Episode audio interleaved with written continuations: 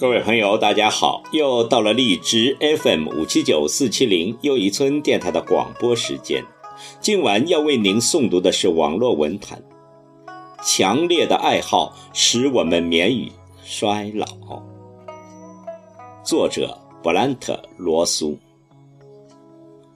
布兰特·罗苏是二十世纪英国的哲学家、数学家、逻辑学家、历史学家。无神论者，也是上世纪西方最著名、影响最大的学者和和平主义者。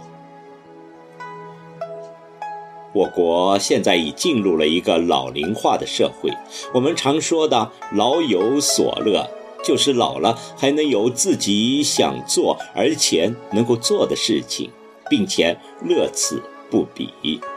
从中得到快感，体会人生的美好。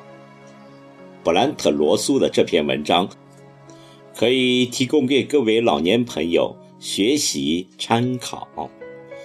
请听网络文坛：强烈的爱好使我们免于衰老。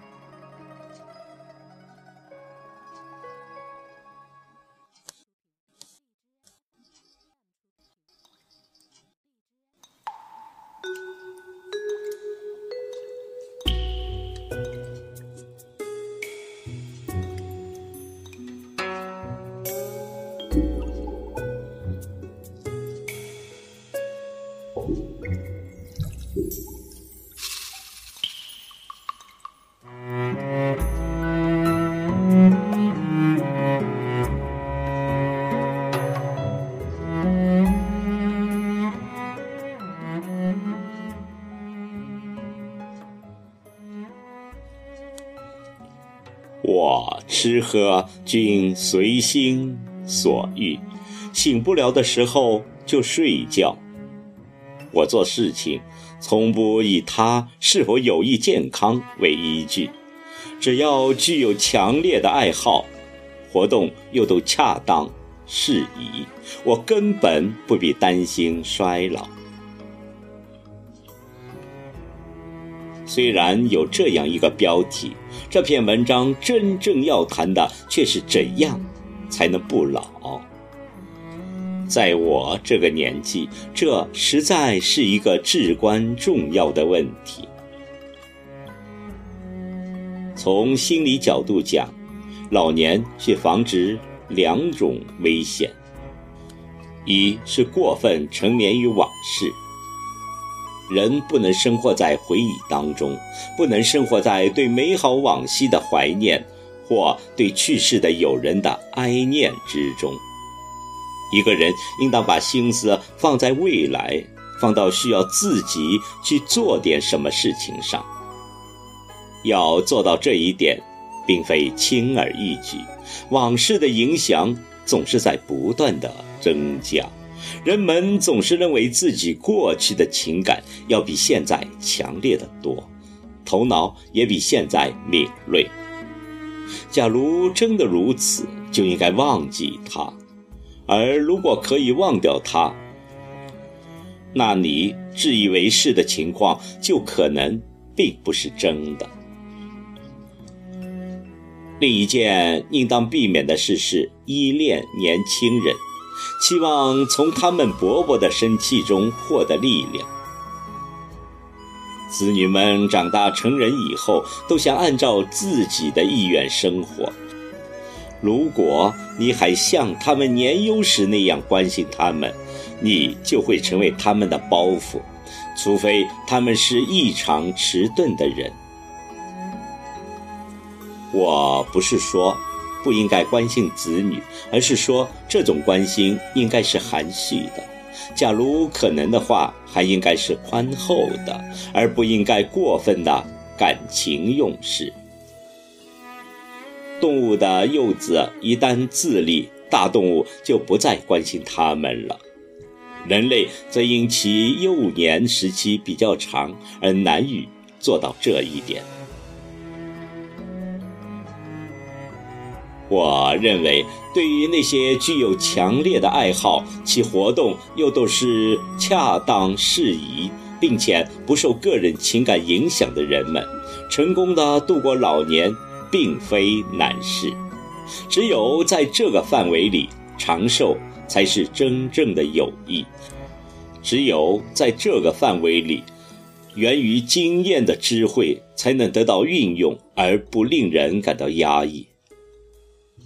告诫已经成人的孩子别犯错误是没有用的，因为一来他们不会相信你，二来错误原本就是教育所必不可少的要素之一。但是如果你是那种受个人情感支配的人，你就会感到不把心思都放在子女和孙女儿身上，你就会觉得生活很空虚。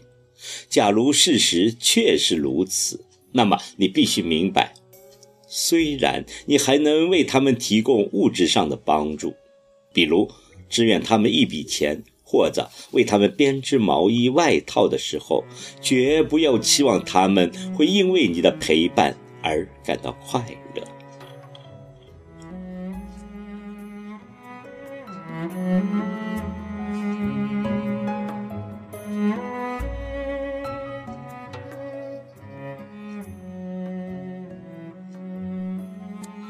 有些老人因害怕死亡而苦恼。年轻人害怕死亡是可以理解的。有些年轻人担心他们会在战斗中丧生，一想到会失去生活能够给予他们种种美好的事物，他们就会感到痛苦。这种担心并不是无缘无故的，也是情有可原的。但是对于一位经历了人世悲欢、履行了个人职责的老人，害怕死亡就有些可怜，甚至有些可耻了。克服这种恐惧的最好办法是，至少我是这样看的：逐渐地扩大你的兴趣范围，并使其不受个人情感的影响，直至包围自我的围墙。一点一点地离开你，而你的生活则越来越融洽于大家的生活之中。每一个人的生活都应该像河水一样，开始的时候是细小的，被闲置在狭窄的两岸之间，然后热烈地冲过巨石，滑向瀑布，渐渐的河道。变宽了，河岸扩展了，河水流得更加平稳了。最后，河水流入了海洋，不再有明显的间断和停顿，而后便毫无痛苦地摆脱了自身的存在。